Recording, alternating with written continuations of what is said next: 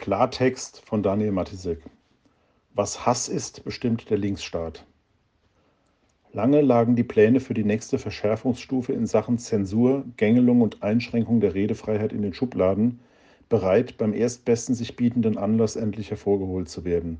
Und prompt ist die Gelegenheit da. Keine 72 Stunden nach dem Sturm aufs Kapitol in 7000 Kilometern Entfernung sollen hier in Deutschland neue Restriktionen in Kraft gesetzt werden, um Kritiker mundtot zu machen und an die Kandare zu nehmen.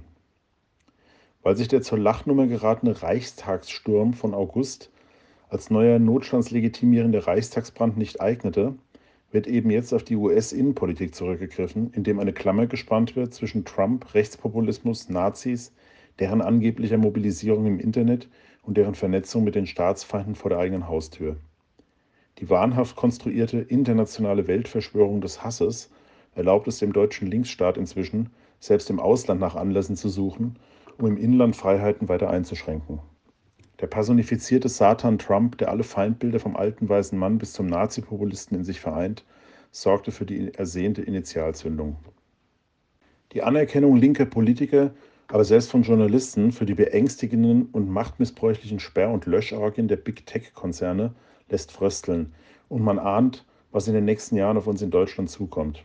Außenminister Heiko Maas will den USA unter ihrem demokratisch gewählten Präsidenten die Demokratie per Marshallplan beibringen, während er feige schweigt zu menschenverachtenden Diktaturen und Autokraten, ob in Saudi-Arabien, der Türkei oder dem Iran. Apropos Iran. Dass Donald Trump gelöscht wird, aber der Holocaust-Leugner und Israel-Hasser Khamenei nicht und weiter twittern darf, steht der Schizophrenie der deutschen Linken übrigens in nichts nach. Die ist nun endgültig, ganz im Einklang mit dem neosozialistischen globalen Zeitgeist, auf Zensur abonniert.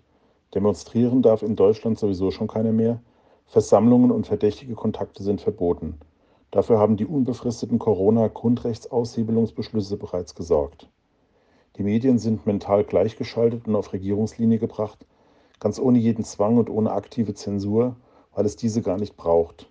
Zunehmende finanzielle Abhängigkeit der Verlage von staatlichen Subventionen die kontinuierliche Konzentration linksgrüner Überzeugungstäter in den Redaktionsstuben durch entsprechende Gesinnungsauswahlkriterien sorgen ganz von selbst für die erstrebte Linientreue. Blieb nur noch das Internet als unregulierter Raum, und diesem letzten Rückzugsort der Meinungs- und Redefreiheit geht es nun auch im freien Westen ans Leder. Ganz ohne KP, Politbüro, Kreml oder Muller-Wächterrat. Deplatforming ist in vollem Gange und weil man der aktiven Selbstverantwortung der Social-Media-Giganten in Deutschland wohl nicht genügend Eigeninitiative beim Löschen, Sperren und Ausgrenzen toxischer Meinungsführer zutraut, hilft man hierzulande eben gesetzgeberisch nach. Bislang sollte es das Netzwerkdurchsuchungsgesetz richten, dessen Verschärfung SPD-Justizministerin Christine Lamprecht letzte Woche sogleich forderte. Weil dieses nicht radikalenwirksam genug war, hatte die GroKo bereits nach den Anschlägen von Halle und Hanau eine neue Norm erlassen, das Anti-Hass-Gesetz, das fortan Hetze im Internet wesentlich schärfer ahnden soll. Dieses bereits von Bundestag und Bundesrat verabschiedete Gesetz war von Bundespräsident Frank-Walter Steinmeier gestoppt worden, wegen lästiger Vorgaben des Bundesverfassungsgerichts, das vor allem einen zentralen Aspekt des Gesetzes moniert hatte. Facebook, Twitter und Co. sollen sogenannte Hasskommentare nämlich künftig direkt ans Bundeskriminalamt melden, welches dann auf Daten der Urheber bei den Netzanbietern zugreifen kann. Damit jedoch wäre den Social-Media-Riesen praktisch eine hoheitliche Strafverfolgungsrolle zugekommen. Was hier übrigens wieder einmal auffällt, ist die Infantilität, mit der in Deutschland inzwischen Gesetze gemacht werden. Die Propaganda trieft bereits aus den formalen Gesetzesbezeichnungen, die auf Kindergartenniveau formuliert sind und mehr von Werbeslogans als von legislativen Machwerken haben. Das Anti-Hass-Gesetz liegt auf derselben Linie wie Franziska Giffey's Gute-Kita-Gesetz oder das starke Familiengesetz, aber auch vergleichbaren politischen, moralbeladenen Termini wie Respektrente, die zu offiziellen Bezeichnungen aufstiegen. Wer weiß, vielleicht wird ja das Strafgesetzbuch irgendwann umbenannt in gegen böse Leute Gesetze. Die Finalverblödung eines Volkes, das mindestens so dumm ist, für wie es von seinen politischen Eliten gehalten wird, kennt offenbar keine Grenzen. Jedenfalls werden die Washington-Unruhen nun als Vorwand genutzt, um dieses Anti-Hass-Gesetz nicht nur beschleunigt durchzudrücken, sondern es sogar mit zunehmenden Verschärfungen zu versehen, die der Bundestag bereits diese Woche in erster Lesung beraten und Ende Januar durchwinken soll, damit der Bundesrat dann Anfang Februar den Weg freimachen kann.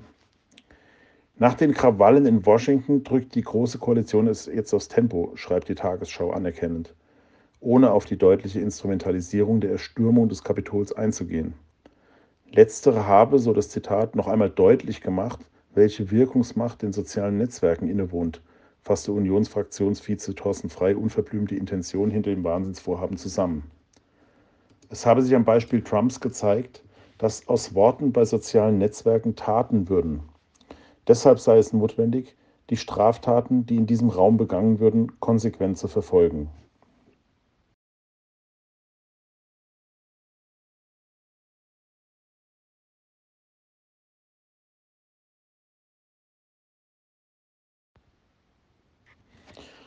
So, und dann der fünfte Teil und letzte auch gleichzeitig.